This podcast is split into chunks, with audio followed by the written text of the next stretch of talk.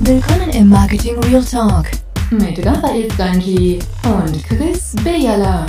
Der ungeschönte und unterhaltsame Blick hinter die Marketingkulissen.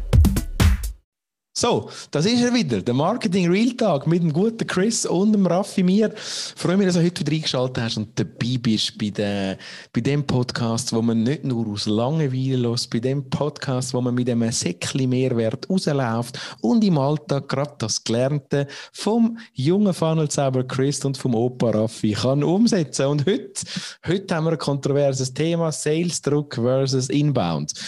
Ich bin ja ein völliger Fan von Outbound, Drücker, Kolonne, Sales, Verkaufen, das Telefonbuch. Schön, weißt du nicht? Die, die, die wissen gar nicht, was ein Telefonbuch ist, die, die da zuhören. Wo man durchtelefoniert, ja, der blutige Finger bis zum Erfolg, ja. Ich merke wieder, der, der Raffi ist voll, es geht dem einen ab. Das heißt, das Intro dauert wieder 20 Minuten und dann sind wir fertig. Also gut, ich komme zum Punkt. Ich persönlich glaube, dass ein, ein guter, guter Verkäufer das klassische Branding und Marketing ersetzt. Wir haben schon mal ein paar Episoden zurückgespult über das Thema Marketing und Verkauf geredet. Aber ja, ich glaube, selbstverständlich ist Sales in dem Sinn Sales outbound, Achtung, wichtiger als inbound. Was sagst du dazu, Chris?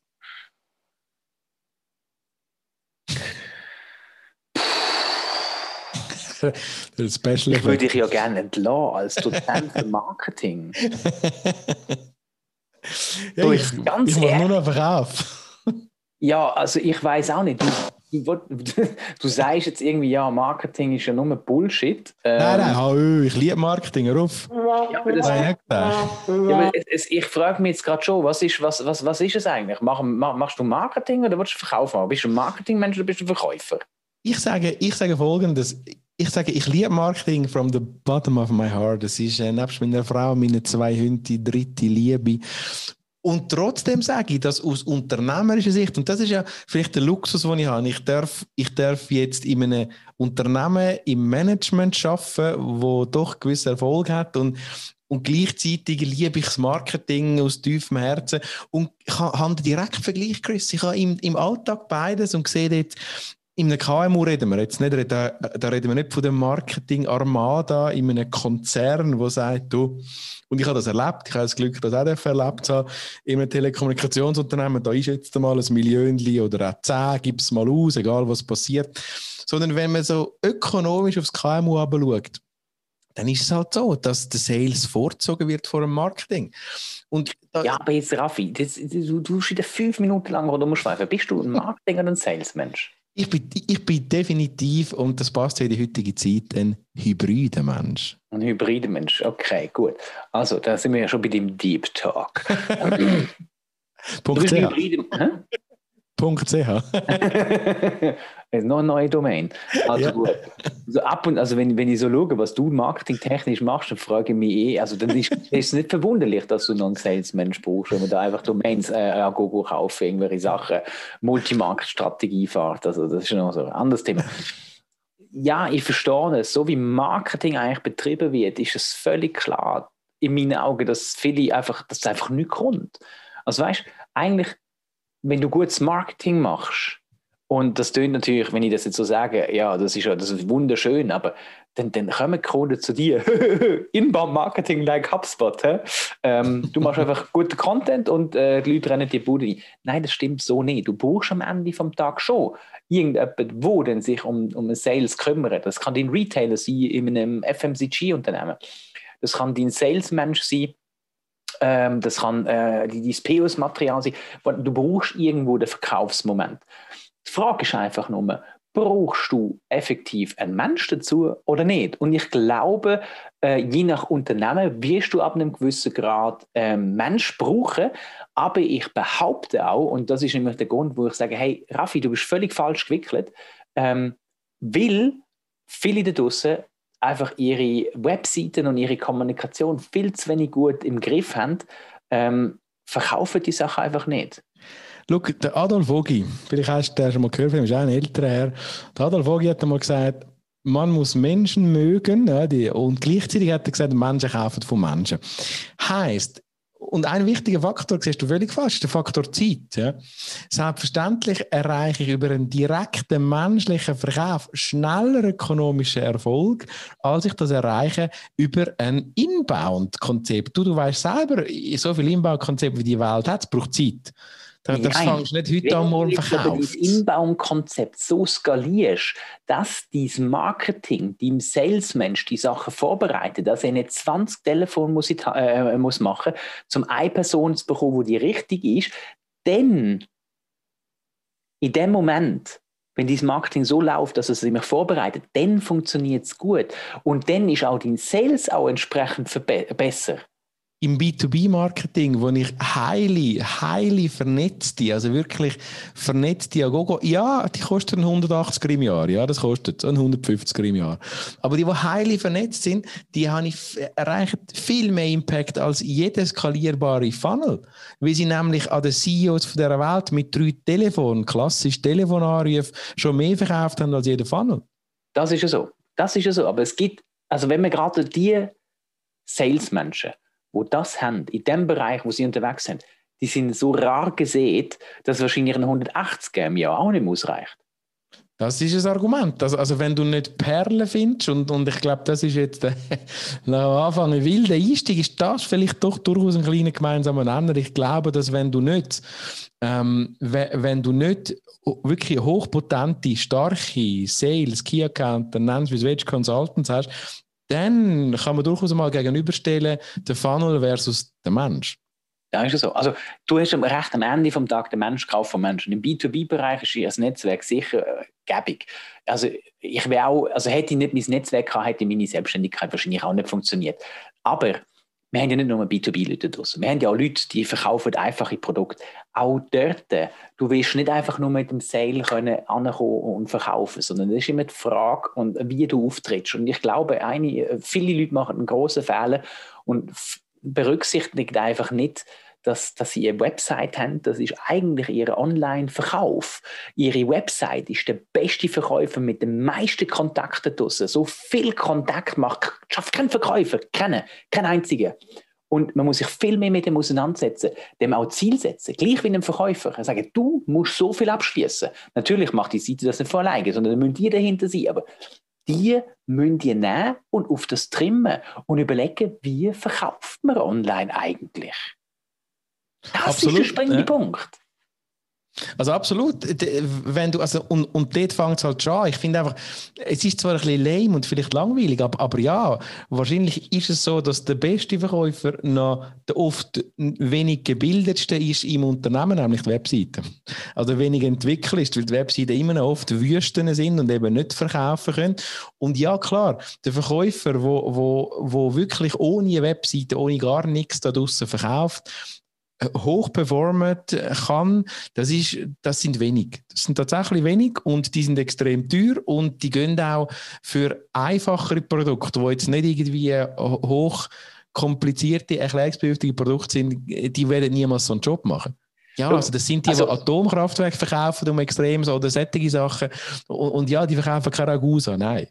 Also ich glaube, man muss dann unterscheiden. Es gibt Verkäufer und Verkäufer. Es gibt die, die ihre Großmutter würden verkaufen. Es gibt die, die, ich sag mal, mit, mit gutem Herz und Seele hinter dem können stehen, wo sie verkaufen. Also die, die nicht einfach abdrucken, sondern die, die überzeugen und, und überzeugen mit fachlichem äh, Input, nicht einfach so, hey, ich will einfach raus. Und ich denke, was man muss berücksichtigen in, de, in, dem, in der ganzen Welt, in, de, in dem ganzen Verkauf, ist, ähm, es hat so, es hat so eine, eine Zeit gegeben, wo einfach die, die Verkäufer, die einfach alles verkauft, einfach rausgegangen sind. Es gibt einfach gewisse Commodity-Sachen, die kaufst du einfach. Also das Gewürz, das kaufst du einfach. das, ist, das ist egal, ob es von A oder von B ist. Und die bindest dann und holst sie rein und das ist völlig okay. Aber wenn ihr dort hergeht und eure Webseite eigentlich anschaut und, und die auf, auf dem Verkaufsweg wollt optimieren dann müsst ihr euch aber auch in die Lage setzen von so einem Verkäufer. Wir müssen überlegen, was sind so die Fragen, die man stellt? Was sind die Informationen, die jemand will? Und dann kommt der Punkt ins Spiel, wo sich ja die Experten, aber auch die Literatur sehr, sehr uneinig ist und sagt Content Marketing. Ist das Verkauf oder nicht? Selbstverständlich. Sei jetzt du. Aber es gibt ganz viele Experten, die sagen, Content Marketing, das verkauft auf keinen Fall. Content Marketing, da geht es um Wissensvermittlung. Da ist das, das Content Marketing, da tun wir kein Produkt und keine Dienstleistungen verkaufen. Da gibt es ganz viel da draussen. Und ich behaupte. Was glaubst denn du, also was sagst denn du? Was sind deine Positionierung zu dem Thema, Chris? Ich glaube, die, die das behaupten, sind einfach nicht in der Lage, den Effekt daraus zu messen. Und es ist schon so, wenn du Content Marketing machst, dann heißt es nicht, ich lese den Artikel oder ich lese irgendwie oder ich konsumiere irgendetwas und dann kaufe ich direkt, sondern es kann ja mal einen Tag, einen Monat, ein Jahr vielleicht sogar durch, bis jemand irgendwie konvertiert. Und es bedeutet nicht immer, dass wir irgendwie direkt im messbaren äh, äh, äh, Impact sehen, sondern ich würde mal sagen, die Relation ist da, wenn du viel Content veröffentlichst und du viel Content machst, dann werden automatisch deine Anfragen auch zunehmen. Oder deine Verkäufe oder was auch immer. Also, also absolut, wird, ja. ja. wird sich langfristig auszahlen. Also irgendeinisch wird sich Content Marketing auf deine Absatz- und Umsatzzahlen auswirken. Deswegen meine Meinung ganz klar, Content Marketing ist Verkauf. Und, also irgendeinisch dann. Wenn es das macht, übernimmt es auch ganz viel Arbeit von so einem Salesmensch. Also, was philosophisch spannend noch wäre, ist der Ansatz, welches Verkaufen ist denn nachhaltiger? Also ist das Verkaufen nachhaltiger, wo über Content Marketing geht, oder ist es der Mensch? Der Mensch, der einen Mensch verkauft?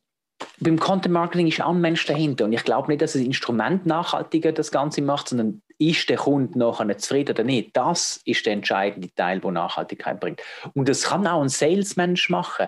Wenn der gut kann verkaufen und wenn, das, wenn, wenn der die Leute abholen und sie versteht, dann wird der extrem nachhaltig sein. Unbedingt. Absolut. Mhm.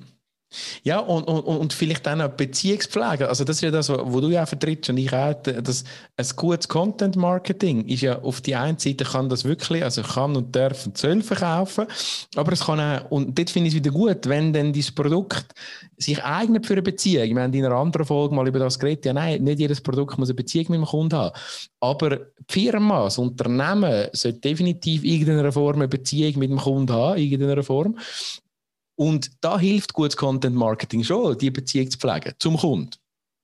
Logisch. Also weißt Content, egal in welcher Form, ob das lang, kurz oder was auch immer ist, das hilft, eine Beziehung zu pflegen auf dem digitalen Weg, weil es einfach Informationen übermittelt. Die Frage ist einfach nur, muss es immer fachlich sein oder kannst du auch, können wir jetzt zum Beispiel auch so, ich sag mal, äh, Smalltalk als Content Marketing bezeichnen? Ich weiß es nicht, ich glaube wahrscheinlich eher weniger, aber auch das ist ein Bestandteil, wo es mir dann aber aus dem Content Marketing Ecken rausgeht, vielleicht in Marketing, E-Mail-Marketing, Automation reingeht, ähm, wo wir einfach sagen, hey, was kann Inbound, was können wir vom Inbound im Sales lernen? Wir können ganz sicher daraus lernen, dass wir gewisse Sachen automatisieren können, Prozess verbessern können, vereinfachen können, helfen können, Feedbacks reinholen automatisiert, ohne dass irgendjemand halt viel muss irgendwie das Telefon in die Hand nehmen.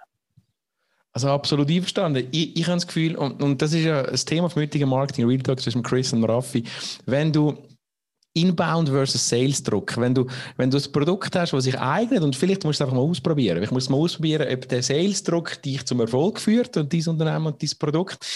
Ich würde immer gerne anregen, in dem Bereich mal zu überprüfen, was denn deine Verkäufer können und was die sind. Das ist relevant, weil nicht alle Verkäufer haben es geschafft, aus der, aus der alten Ledermappe verkauft, da bin ich jetzt B2B-Software prägt, aber haben es geschafft, von der Ledermappen-Verkaufsstrategie im Kopf ein bisschen in die neue Welt zu kommen, Tools auszuprobieren, auch wirklich anzunehmen, sondern die sind gefangen in der alten Welt und dann macht man schnell so den Schwank und sagt, ja gut, die können es nicht, äh, und es oder anders, man hat dann das Gefühl, es eignet sich nicht für das Produkt und die Branche, weil sich einfach der Mensch nicht eignet.